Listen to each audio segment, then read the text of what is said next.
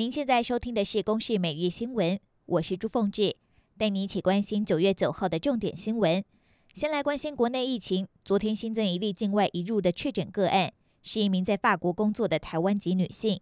她发病的时候曾经在法国就医，但被诊断为流感，直到回国入境采检之后才确诊。那个案是在八月三十号开始出现头痛、呃肌肉酸痛的症状，那有。在当地有就医哦，那诊断是流感啊，那服药是有症状呃有改善。九月六号返国入境的时候，那因为有症状，所以有主动跟这个检疫人员通报。那呃在机场裁检后，那呃住在这个集中检疫所，今天确诊了。今天是多云到晴的好天气，各地高温在三十二度到三十五度之间。气象局针对台北市、嘉义市、台东县以及新竹县山区或河谷发布可能会出现三十六度高温的黄色灯号，要请多加留意。另外也提醒，今年入秋首波锋面将在明天报到，到时候北部和东半部会有局部短暂阵雨或是雷雨，各地中午过后会有局部较大雨势发生的几率。而今天受到偏南东风的影响，在迎风面的地区，南台湾会有下雨的机会，其他地区则是要留意午后雷阵雨的情形。而这两天因为空气扩散条件差，西半部空气品质不佳，预计要等到明天封面通过之后才会改善。一起来听环保署的说明。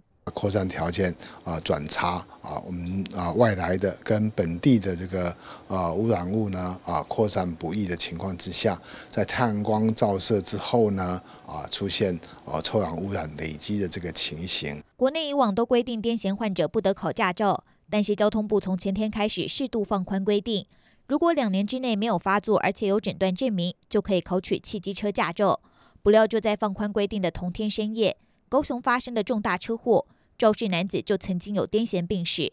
而虽然车祸是否和癫痫有关还有待厘清，但也引发外界再次讨论。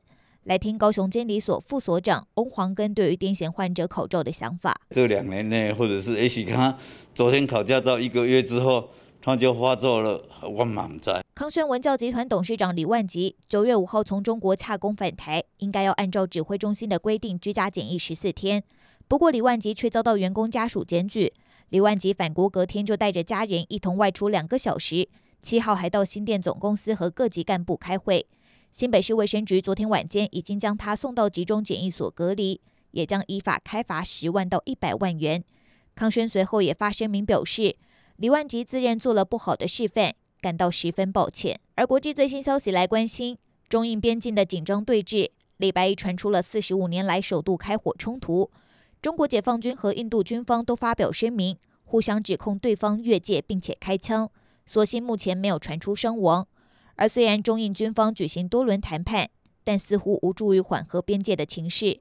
明天九月十号，两国的外交部长将在莫斯科上海合作组织外长会议上碰头，届时可能会讨论边界的纷争。以上由公视新闻制作，谢谢您的收听。